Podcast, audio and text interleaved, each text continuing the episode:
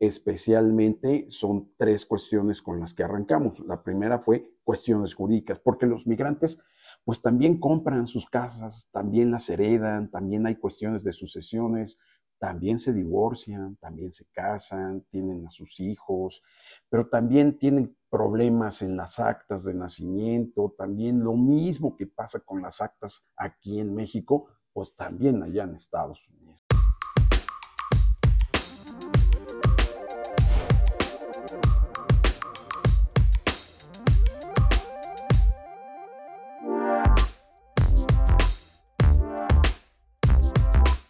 Hola Jesús, qué gusto tenerte el día de hoy aquí con nosotros. Gusto el mío, Edgar, muchas gracias. Platícanos un poco qué es lo que haces y cuáles son las motivaciones, por qué estás realizando esta gran función que, que haces día a día. Fíjate que hace 24 años, recién egresado de la universidad, tuve la oportunidad de trabajar en el gobierno local de Puebla. Ahí fue donde me dieron la responsabilidad de atender jurídicamente a los migrantes. La profesión que estudié como abogado, pues me permitió ir sorteando algunas de las cuestiones que nos planteaban, pero sobre todo encontrar soluciones prácticas a problemas tales como la repatriación de cuerpos, de cadáveres, que eh, aquellos mexicanos que fallecían en los Estados Unidos, pero también la atención jurídica a detenidos, la localización de personas, las pensiones alimenticias, recuperación de menores, entre otros muchos temas espinosos. ¿Cómo surge tu interés para estar estudiando leyes y decir me voy a especializar en el tema de migrantes? El tema de migrantes no lo traía yo, pero ni por acá.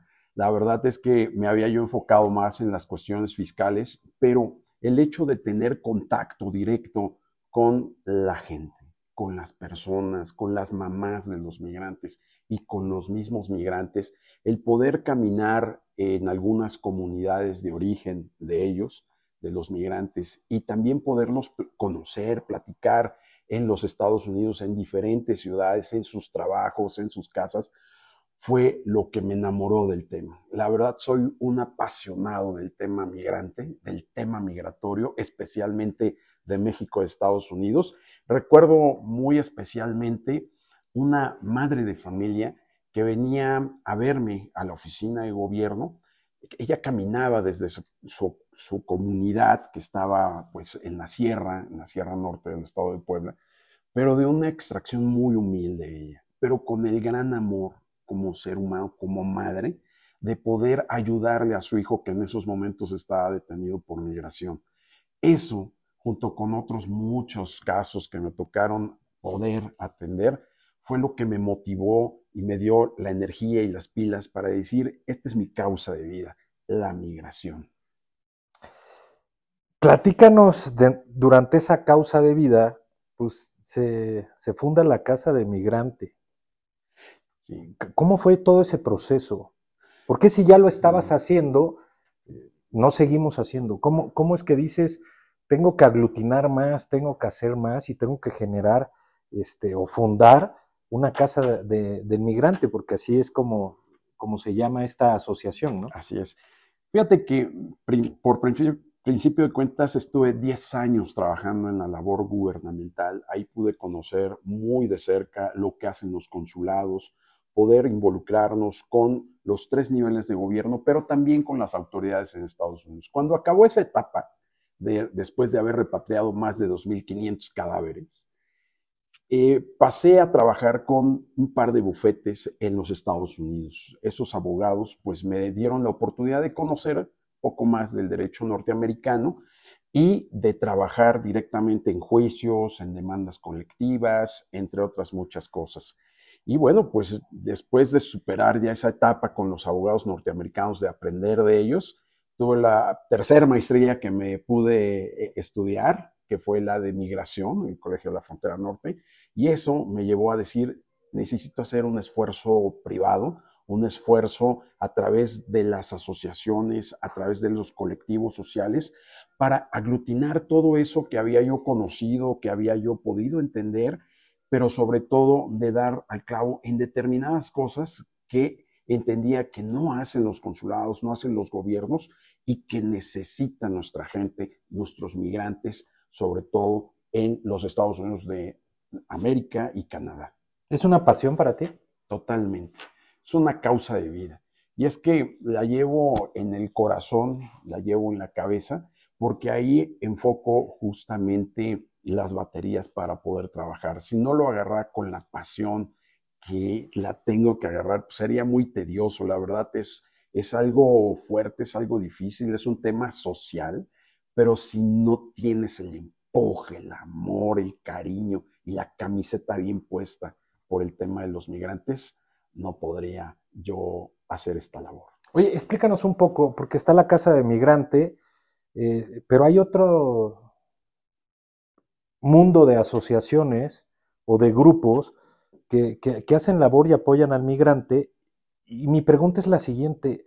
E, e, entiendo que la gran mayoría se, unen y generan el tema para ese beneficio, a diferencia de otro tipo de organizaciones o situaciones que pudieran ser políticas o no políticas, donde pues a veces se puede decir que hasta eh, se pueden llegar a meter el pie o, van buscando más territorio. ¿Cómo, conviven entre ustedes en apoyo a los migrantes? Porque además, pues hay estados que, tienen muchos migrantes, este, Oaxaca, Zacatecas, Puebla, no sé, tú, tú conoces mejor que yo ese tema. Y, y, además que, que si Chicago, que si Los Ángeles, que si Nueva York, que si Canadá, o sea, aglutinan a diferentes estados. ¿Cómo es? Platícanos. Fíjate que el 10% de nuestra población está allá, del otro lado de la frontera. Mexicanos que nacieron en nuestro territorio de diferentes estados, como lo son Jalisco, Michoacán, Guanajuato, Estado de México, la Ciudad de México, Puebla, Guerrero, Oaxaca, entre otros. La verdad es que las todas las entidades del país tienen unos migrantes allá en los Estados Unidos y los casi 2.400 municipios tienen migrantes allá en los Estados Unidos. Entonces, pues eso va generando un sinfín de relaciones, un sinfín de problemas, de necesidades que se tienen que resolver. Los consulados pues hacen su chamba en, relación con sus funciones propiamente. Los gobiernos locales hacen también su trabajo y tratan de vincularse con su diáspora. Pero ahí hace falta el esfuerzo privado y ahí es donde lo entendimos después de todos este, estos años de recorrido, que el migrante también necesita de alguien que le resuelva sus problemas y que le sea útil, práctico, eficiente, pero sobre todo que le diga la verdad. Y entonces nos hemos ido convirtiendo en los abogados de los migrantes porque al final dicen necesito a alguien de confianza, ahí están a lo mejor mi familiar, mi esposa, mi mamá o mis chavos, pero necesito el abogado que vaya y que vea que todo lo que estoy haciendo o lo que estoy tratando de resolver en México, pues es la verdad, es lo que necesito. Como, como abogados de, de temas migrantes, ven muchos temas legales que pueden ocurrir allá y temas de deportación o de estatus migratorio, o sea, son de las cosas que más ven ustedes aparte de, de, poder repatriar los cuerpos? Fíjate que sí, en ambos lados de la frontera. Lo que hicimos fue construir una red de abogados tanto en México como en Estados Unidos. Entonces ahora sí que cada chango en su mecate, pero es para resolver justamente ese tipo de problemáticas y especialmente son tres cuestiones con las que arrancamos. La primera fue cuestiones jurídicas, porque los migrantes pues también compran sus casas, también las heredan, también hay cuestiones de sucesiones, también se divorcian, también se casan, tienen a sus hijos, pero también tienen problemas en las actas de nacimiento, también lo mismo que pasa con las actas aquí en México, pues también allá en Estados Unidos. Entonces eso genera un sinfín de relaciones jurídicas que, por cierto, nuestros abogados mexicanos pues ni siquiera lo han visto. En las universidades no se enseña derecho migratorio, y mucho menos pues cuestiones que aborden el tema consular. Pero bueno, también eso genera que muchas de estas cuestiones sean migratorias. Y en los temas de migración también no solamente son para los extranjeros que vienen a, radicar a México, también nuestra población migrante de cómo encontrar los cauces legales necesarios para que puedan hacer su vida bien en los Estados Unidos. Esos cauces legales nos llevan a que se regularicen también y que no permanezcan pues, en, la ilegalidad, el anonimato o sin el estatus migratorio correspondiente. Entonces, ese tema de migración también es una parte fuerte y hemos abogado mucho porque nuestra migración sea legal, ordenada y segura. O sea, no queremos ver a nuestros migrantes que se andan saltando la frontera y que los polleros les están cobrando los miles y miles, ¿qué digo miles? Millones de dólares para cruzarlos de un lado a otro, sí, los arriesgando sus vidas. Los cruzan, cruzan niños todo el tiempo. Pues esa es una situación cuando tenemos cauces y formas de poder hacer que esta migración, nuestra gran diáspora, sea legal, sea ordenada, sea segura. Bueno, y entonces también entendimos que necesitan también las cuestiones notariales, tanto aquí como allá, para darle fuerza legal, certidumbre a las cuestiones sobre todo de sus propiedades, de sus bienes, que es donde reflejan el fruto de sus remesas. Ya entendiendo esa parte, nos pasamos a la parte económica. Dijimos, bueno, hay que tocar la puerta de las empresas de Estados Unidos, porque necesitan, pues sí, la mano de obra y de muchos profesionistas, de muchos trabajadores mexicanos que tienen la oportunidad de ir a los Estados Unidos, trabajar un rato y regresar bien, cómodamente con sus familias y esa experiencia migratoria facilitarla. Entonces nos dimos a la tarea de tocar la puerta de varias empresas y estamos mandando hoy por hoy enfermeras, biólogos, agrónomos, veterinarios, ingenieros en mantenimiento, ingenieros en electricidad, ingenieros industriales que van, trabajan un rato en las empresas de Estados Unidos por periodos y pueden regresar a sus lugares de origen. Pero también entendimos que el migrante compra, compra sus casas, compra sus inmuebles, autos, autos y genera pues una derrama económica en sus lugares de origen. Entonces, ¿por qué no darle una certidumbre eh, como el clásico ejemplo de que manda los dólares el migrante y de repente la casa es un monstruo o ni existe? Entonces, ¿sabes qué? Vamos a acercarles un patrimonio establecido, bien hecho, serio, de las muchas constructoras que hay en el país, para que lo puedan poner al alcance de los migrantes. Y los bancos, hay varios bancos y financieras privadas que le acercan el crédito hoy por hoy a los mismos migrantes. A ver, un tema político que sucedió en las últimas semanas con el gobernador de Florida, la nueva ley antimigrantes. Con tu opinión de experta, ¿qué nos puedes decir del tema?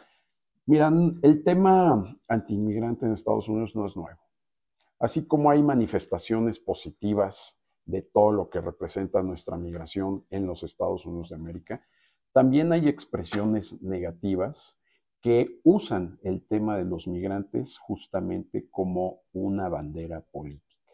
En ese sentido, pues todas las restricciones que genera hoy por hoy esa lastimosa ley en la Florida, que igual ha pasado en otros estados de la Unión Americana, pues restringe mucho la libertad, el movimiento y ciertos derechos que habían ido ganando poco a poco los migrantes, como es el acceso al tema de la salud, a lograr un trabajo por allá.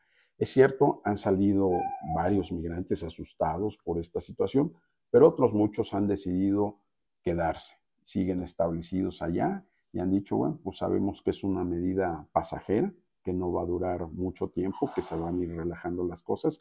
Y es que Fíjate, por un lado, demonizan al migrante que se encuentra trabajando en los campos y que está en la pizca de la naranja, por ejemplo, pero por el otro lado, en plena pandemia, no hombre, los migrantes eran los héroes. Son los que sacaron el pecho adelante. Trabajadores esenciales.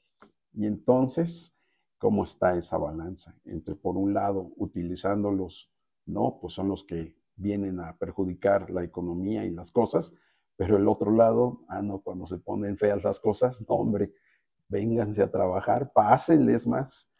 Así, así las cosas. Es un tema político que lastima mucho a nuestras comunidades. Hablando de este tema y que ha pasado en otros estados, eh, ¿cómo se puede fortalecer la tranquilidad? Ahorita hablando de Florida y lo que comentabas de otros estados, para las personas que viven ahí que se pueden asesorar con, con ustedes y que pueden tener esa tranquilidad o pueden tener ciertos focos o alertas para que sepan cómo actuar. Fíjate que algo muy importante que hemos estado abogando y desde el principio que inició esto de Casa del Migrante es que empoderemos a los migrantes y empoderemos a través de la educación, a través del conocimiento, a través de la información. Eso nos tiene que llevar a que el migrante se convierta en eh, su propio cuidador, en que autogestione su propia protección consular, que sea socio de las instancias que lo pueden defender como, como son los consulados. Entonces, en ese sentido, acercar la información, poderle advertir a los migrantes qué es lo que está pasando ahora con el poder de las redes sociales, poder hacer llegar este mensaje rápido, de manera fluyente, que fluya y que le enseñemos a que él se cuide, que no espere a que caiga en una situación, en un problema de esa naturaleza y que ya tenga que intervenir el abogado o el consulado u otra instancia, sino a prevenir muchas cosas. Y a saber cómo actuar en el momento que le llegue alguna situación de estas derivada de esta ley. Es decir, se vuelve un autogestor de su propio cuidado. ¿Cuáles son los desafíos más comunes que viven eh, en cuanto llegan y ya durante el tiempo que están ahí? Pues una de las cosas que enfrentan los migrantes y que van a seguir enfrentando es que en Estados Unidos es una población tan grande y multicultural que hay expresiones de eh, xenofobias, obviamente, hay situaciones donde los, hay estigmas en contra de los migrantes, hay homofobias en contra de los migrantes y también hay cuestiones de racismo, no solamente pues de ciertos grupos, sino también cuando lo trasladan, como en el caso este de Florida, o las políticas que está aplicando hoy por hoy el gobernador de Texas hacia el tema migratorio. Entonces, estas cuestiones de racismo pues van permeando en ciertos sectores de la población que no dejan de ver a nuestros migrantes como la causa de sus problemas. Ese es el tema al que enfrentan principalmente, porque pueden enfrentar cuestiones económicas, pueden enfrentar cuestiones de que la economía no está tan bien y a lo mejor no hay tantos empleos, a lo mejor sí, etcétera. Pero la barrera que genera esto y el tema del idioma, que no pueden comunicarse correctamente, hacen que la circulación que puedan tener sea mucho menor, porque andan pues con el temor todo el tiempo justamente de ser detenidos o que en una redada de migración los puedan detectar y los puedan regresar a México sin nada o sin muy poco, o puedan dejar allá sus familias, sus niños, sus bienes y aquí en México, pues, cómo recuperarlas, nada más. Oye Jesús, ¿qué pasa con estas nuevas terceras generaciones que sus abuelos se fueron a trabajar este, ya con una familia o ahí conocen y generan una familia, tienen hijos, y luego estos hijos este, pues ya son residentes, son americanos, y viene esa tercera generación se está perdiendo el tema de que soy mexicano. A mí me ha tocado ir y decir, o sea, tus raíces son mexicanas, ¿no? Y dicen, este, ya no hablo español, ¿no? No me hables en español. ¿Qué está pasando con eso? Hay dos cuestiones. Una a nivel macro, los números. 330 millones de habitantes en los Estados Unidos, poco más o menos. De esos 330 millones, 62 millones son latinos.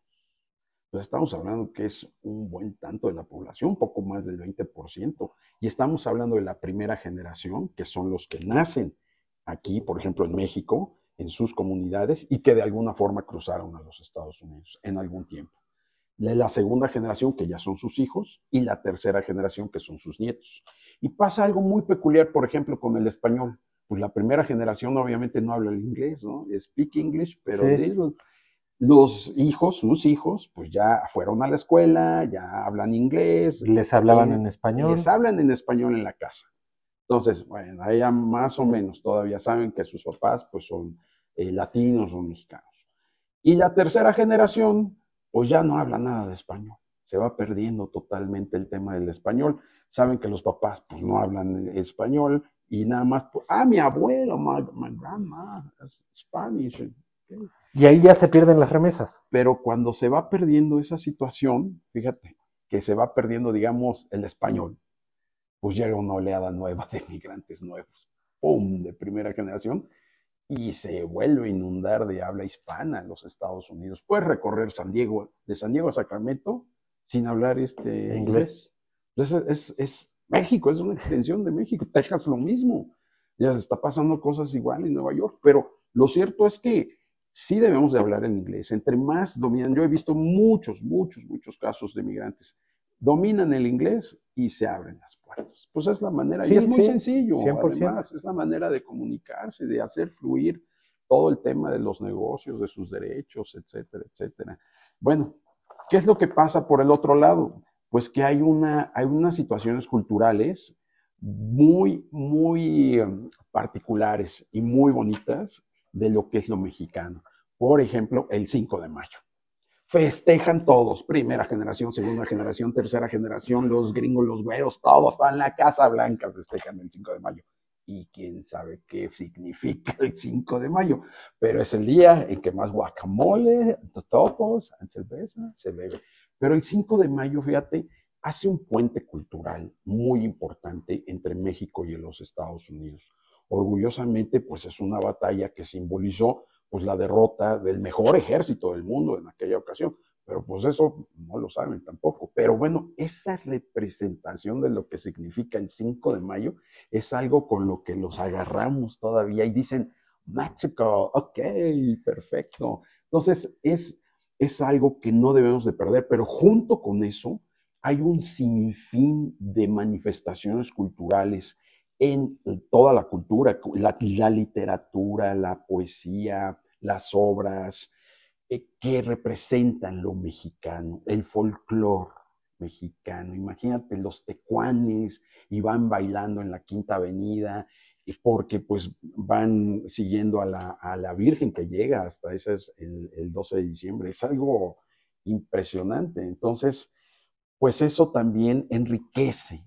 Son guadalupanos. Claro, esa multiculturalidad en Estados Unidos se ve enriquecida por todas esas grandes manifestaciones de la cultura y ni hablar pues de la cocina. Imagínate un, un mole allá en Estados Unidos, unos platillos preparados de, de nuestras comunidades allá en los viñedos, en Manhattan, en Chicago, no hombre, pues es un manjar, es exquisito. Eso, eso hace que la cultura estadounidense también se ve enriquecida, por supuesto. No es solamente el Tex-Mex, somos mucho más, tenemos manifestaciones culturales muy padres y cada migrante se convierte en un embajador de nuestra cultura. Aun su música de viento, con sus poesías, con sus tradiciones, sus bailes, porque cuando uno migra, migra con la patria adentro. Oye Jesús, quiero agradecerte esta gran explicación que nos diste del tema de la migración, platicarnos de la Casa del Migrante. Eh, quiero felicitarte por la labor que haces tú y el, y el, equipo que representas y el resto de asociaciones que están ayudando, impulsando una mejor estabilidad para los migrantes y las familias de los migrantes que continúan aquí en México, pero sobre todo quiero agradecerte porque sin duda eres una persona que piensa fuera de la caja. Muchas gracias. gracias.